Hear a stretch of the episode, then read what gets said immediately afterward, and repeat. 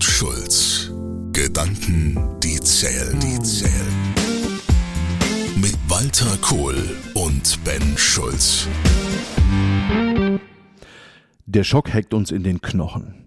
Das Thema, über was wir heute sprechen, ist der Ukraine-Schock. Ein Krieg, der uns alle kalt erwischt hat. Die Challenge. Ich hatte gestern einen Impuls. Dieser Impuls war, einen Newsletter bei LinkedIn rauszuschicken, wo sich es genau um dieses Thema dreht. Ich habe hier am Anfang erklärt, was ich in den letzten Tagen erlebt habe. Meine Schwiegermutter kam und hat gesagt, wir müssten Butter kaufen, weil wir müssen die Vorräte jetzt in Keller stapeln. Meine Kinder haben vor über einer Woche mit uns gesprochen, ob wir mal übers Auswandern nachdenken sollten. Ich habe sie gefragt, wo wollen wir denn hin? Was ich ganz spannend finde, ist gerade Unternehmer, Unternehmerinnen zu erleben, Selbstständige zu erleben, die in einer Schockstarre hängen. So ein bisschen fühlt sich das an wie vor zwei Jahren, wo wir im März 2020 so den ersten Lockdown hatten. Da waren auch irgendwie alle in so einer Schockstarre. Aber zumindest hatte man noch so dieses Gefühl, naja, man war irgendwie noch selbstbestimmt und halbwegs handlungsfähig.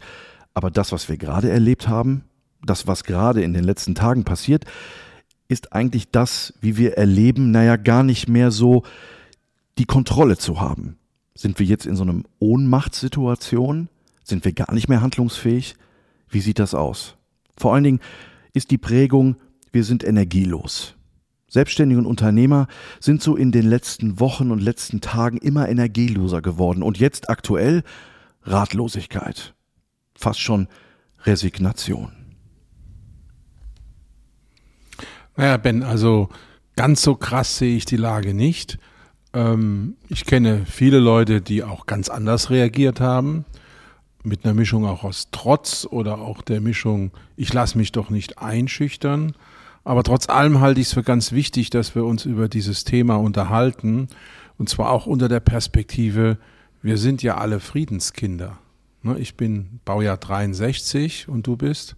79. Also, wir haben nie Krieg erlebt. Im Gegensatz zu unseren Eltern. Mein Vater ist Jahrgang 30, meine Mutter ist Flüchtling, Jahrgang 33. Mein Großvater hat in zwei Weltkriegen gekämpft. Das musst du dir mal vorstellen. Ne? Das heißt, ich glaube, hier geht es auch ganz stark um das Thema Bewusstsein und die Challenge sozusagen ist, mit welchem Bewusstsein, mit welcher inneren Aufstellung begegnen wir einer solchen Horrorsituation. Die Analyse. Wir hatten seit 70 Jahren keinen Krieg mehr in Europa. Das ist Fakt. Und das ist genau das, was du sagst, Walter, dass die, die jüngeren Jahrgänge, die kennen diese Situation gar nicht. Und naja, wir hatten schon Kriege, aber wir wollten sie nicht sehen. Ich denke jetzt mal an Jugoslawien. 1990er Jahre. Das stimmt. Naja, wir müssen da meiner Meinung nach vorsichtig sein. Äh, wir hatten jede Menge Kriege, auch in unserem näheren Umfeld, ob ich jetzt an Syrien denke, Libyen, äh, oder Algerien in den 50er, 60er Jahren, aber die waren ja bequemerweise weit weg. Ja, man musste sich nicht so extrem damit auseinandersetzen, weil ja. es uns nicht so betroffen hat. Sag ja, bequemerweise ja. weit weg. Und die waren auch für unsere Wahrnehmung nicht gefährdend. Und das ist heute anders. Ich glaube, dass die Situation jetzt seit einigen Tagen uns massiv aus der Komfortzone lockt also getreten hat, würde ich schon fast sagen. Und was wir natürlich auch sehen, ist die Absurdität der Situation. Weil Putin hat ja monatelang, wochenlang seine Truppen aufmarschieren lassen. Also dieses Thema Überraschungselement war ja komplett weg. Und ganz ehrlich, auch mich eingeschlossen, ich habe nicht gedacht, dass er auf Deutsch gesagt so dumm ist, das zu machen. Also es ist ja auch ein kompletter Realitätsverlust. Und dann haben wir natürlich eine zusätzliche Komponente. Wie geht man mit einer Situation um, die ja offensichtlich auch irrational bestimmt ist? Und wir daneben stehen und eigentlich keinen Einfluss haben auf das, was passiert und auch die Entscheidungen, die getroffen werden, vor allen Dingen auch keinen Einfluss nehmen können. Also wir als Personen sowieso nicht. Und da geht es uns ja letztlich wie den Menschen in Kiew, in Kharkiv, in Mariupol. Wir sind Getriebene. Und wie gehe ich mit einer Situation um, in der ich der Getriebene bin? nicht der Gestaltende. Und das ist ja gerade für jemanden, der Unternehmer ist, der ja ursächlich als Unternehmer gestaltet, meiner Meinung nach nochmal eine besondere Herausforderung. Und die zweite Herausforderung an der Stelle ist, ich muss ja auch ein Vorbild für meine Firma sein, für meine Leute. Ich habe dir ja damals, wie wir das Thema besprochen haben, wie wir das hier angehen, dieses Bild mitgegeben. Keep calm and carry on. Finde ich total inspirierend. Hintergrund ist, ich glaube, viele kennen dieses schon ikonische Poster, was die Engländer 39 gedruckt haben, aber nicht verwendet haben, interessanterweise, mit einer Auflage von zweieinhalb Millionen. Und der Grundgedanke war, egal was passiert, wir machen weiter. Das passt auch in dieses Churchillsche Never, Never, Never Give Up weil im Sommer 40 war ja nach der Niederlage Frankreichs äh, die Operation Seelöwe am Himmel gestanden, 15. August 40, das heißt die Invasion Englands und England stand wirklich nackt da. Was sie gemacht haben, und das finde ich ist ein Vorbild für uns, ist im Angesicht eines Tyrannen, Hitler, ja, einfach zu sagen, wir machen weiter. Never, never, never. Und wenn ich das als Analyse sehe, ist das für mich das erste Element der Analyse, dass wir einfach diese Sturheit uns reklamieren. Weil von was lebt Putin? Putin lebt von unserer Angst. Mhm. Das muss man mal ganz klar aussprechen. Und äh, ich habe jetzt, das ist vielleicht ein krasses Bild, aber wenn ich einem bissigen Hund gegenüberstehe, der spürt meine Angst. Total. Ich muss dem Hund in die Augen schauen und muss ihm zeigen, ich habe keine Angst. Und jemand, der eben in brutalster, Goebbelscher Weise Wahrheiten verdreht, manipuliert, ich muss das nicht alles wiederholen, das ist in den Nachrichten ausführlich dargestellt, ist eine einzige Frage, wie gehe ich damit um? Und da sind für mich Personen wie Zelensky, die Klitschko-Brüder Vorbilder. Die zeigen nämlich, wir haben keine Angst. Und wenn die in Kiew keine Angst haben, dann bin ich der Meinung, wir in Frankfurt, Hamburg, München, wo auch immer, sollten auch keine Angst haben. Das Ergebnis. Ich habe in meinem Newsletter, was ich gerade beschrieben habe, wo es genau um dieses Thema geht, ein Bild verwendet, was ich ähm, gerne einfach euch mal mitgeben möchte. Das ist das Bild eines Extremsurfers. Mhm. Also wir können ja so diese Wellenreiter so auf Hawaii, die dann so auf diese Meter ja, ja. meterhohen Wellen unterwegs sind. Und so sehe ich das auch gerade. Wir sind als Unternehmer und als Menschen, als Führungskräfte, sind wir wie so ein Surfer. Jetzt kommt diese Welle auf uns zu und jetzt gibt es zwei Möglichkeiten. Wie gehe ich in der Situation damit um? Also bin ich bereit und mutig genug, auf dieses Brett zu springen und die Welle zu reiten, in vollem Wissen, dass es ein Risiko ist. Weil du kannst nämlich oben ja. runterfallen. Du kannst runterfallen, die Welle kann dich komplett platt machen. Es gibt genug Wellenreiter in diesem Extremsportart, die auch gestorben sind daran. Aber das Irre ist, die sind ja immer wieder mutig, egal wie hoch diese Welle ist, sich dieser Herausforderung zu stellen, auf das Brett zu springen und diese Welle zu reiten. Und immer erst dann, wenn sie hinten nach einer gewissen Zeit, wenn die Welle immer niedriger wurde und sie haben die Welle geritten, dieser Moment, dieses Gefühl zu haben, wir haben es geschafft. Erfolg, Erlebnis. Aber was ist der Kern? Die Überzeugung, ich habe Mut. Und das ist, glaube ich, auch das, dass äh, Mut und Schockstarre passen aus meiner Sicht überhaupt nicht zusammen. Und ähm, was ich viel erlebe ja, Moment, gerade. Da würde ich jetzt einhaken. Ich bin der Meinung, Mut und Schockstarre ergänzen sich, weil der Mut ist der Weg aus der Schockstarre. Stimmt. Und das Zweite, was ich gerne anfügen würde, ist, und das um auf das Wellenreiterbild zu kommen, ein guter Wellenreiter rennt ja nicht einfach vom Strand los mit seinem Brett unterm Arm und haut sich ins Wasser, sondern der überlegt sich ganz genau vorher, wie gehe ich mit den Gefahren um. Und genau das ist mein Hinweis, Umgang mit der Angst. Ich will das mal ein bisschen aufdröseln. Ich habe das ja selber an mir erlebt. Ich meine, ich war völlig geschockt, wie es auf einmal hieß, die Russen marschieren ein, bringen Zivilisten um, bombardieren Städte, Zivileinrichtungen. Also, äh, naja, will ich gar nicht weiter drüber nachdenken im Moment. Und der erste Gedanke, den ich hatte, war,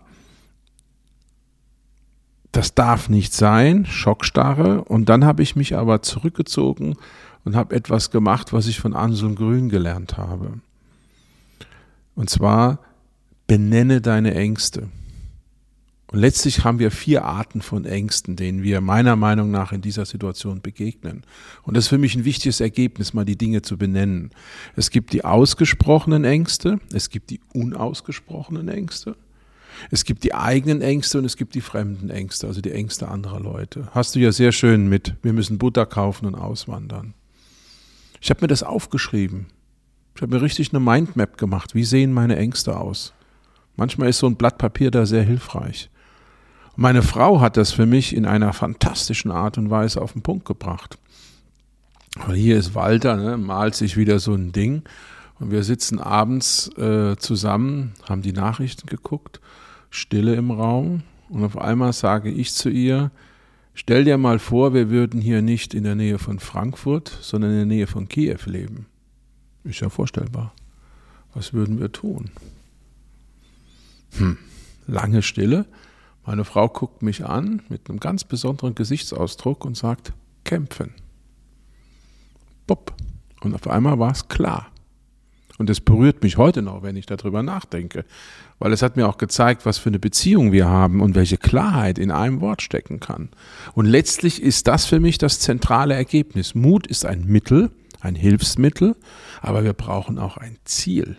Und das Ziel ist der Sieg über die Angst und der Sieg über die Tyrannei. Und wenn ich als Unternehmer unterwegs bin, dann habe ich das in mir selbst, ich habe es in meiner Familie, aber ich habe es natürlich auch in meiner Belegschaft. Ich glaube, dass wir ähm, in einer Zeit leben, wo über Ängste zu sprechen äh, einfach nichts Schickes ist. Also ich man sagt ja, das müssen so, wir ändern. Das gehört ja dazu. Definitiv. Aber ich sag mal, das, was ja viele Unternehmer und Manager oft tun, ist, ne, die reden ja immer nur über Befürchtungen. Sie reden ja nie über Ängste. Das ist ja Quatsch. Entschuldigung, es geht hier um nackte Angst. Wenn jemand sagt, ich habe das ja genau in meinem Bekanntenkreis, Freundeskreis auch gehabt, Walter, wollen wir auswandern? Jetzt könnte ich morgen früh auswandern. Aber ich habe dann gesagt, nein, wir würden müssen kämpfen. Wir haben Fluchtmodus. Ne? Das ist ja, ja, nee, stell dir vor, ich wandere jetzt aus, mal rein hypothetisch, in irgendeinen schönen Karibikstaat, da kriegt man für günstig eine Aufenthaltsgenehmigung oder nach Uruguay oder nach Australien. Dann sitze ich in Uruguay, ja, und dann? Bin ich dann glücklich? Wer bin ich denn mit meinen Werten? Ich glaube, das sind Fragen, die jeder für sich klären muss. Nochmal, ich habe kein Problem damit, dass einer auswandert, hm. aber er soll sich bewusst entscheiden. Und ich möchte nicht auswandern, nur weil ein Verbrecher in Moskau mit seinen äh, Drohungen um die Ecke kommt. Ich habe von meinem Vater einen Satz mitgenommen, der sehr, sehr wichtig ist, und der heißt, du musst stehen. Das war der Satz, der uns als Familie sehr geprägt hat in den 70er Jahren. Wir waren ja damals eines der Hauptterrorziele. Wir waren ganz oben auf der Mörderliste der RAF. Schätzungsweise hat unsere Familie 250 bis 300 Morddrohungen bekommen. Und das hat sich tief in mir eingegraben. Und ich bin hier nicht der Besserwissende oder so, sondern ich sage nur einen Satz, Leute, überlegt euch, wie ihr mit euren Ängsten umgeht. Und der erste Schritt ist, sie zu benennen, zu der Angst stehen, um ihr dann auch einen Platz zu geben. Ja, du kannst diese Angst haben. Das ist völlig okay. Die Frage ist nicht, ob du die Angst hast, die Frage ist, was du damit machst. Das ist der Punkt. Das ist der entscheidende ja. Punkt.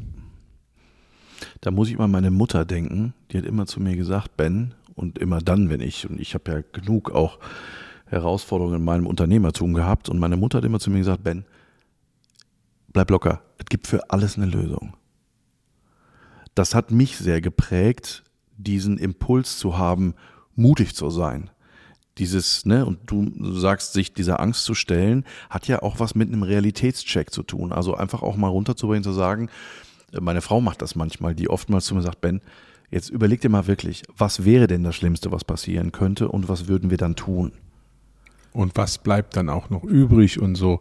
Also ich habe das Stichwort Mut in unserem Umkreis meiner Familie und überall so hinterlegt. Und für mich ist eins ganz klar, wir leben nicht länger in der alten Zeit. Wir brauchen heute mehr Mut für viele Entscheidungen. Und andere Generationen haben das viel früher gebraucht, wenn ich jetzt mal auf mein Lebensalter schaue.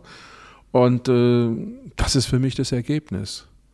Oder um es mit dem guten alten Immanuel Kant zu sagen, sapre aude, habe Mut, deinen Verstand zu bedienen. Das hat er ja auch in einer Zeit des Totalitarismus geschrieben.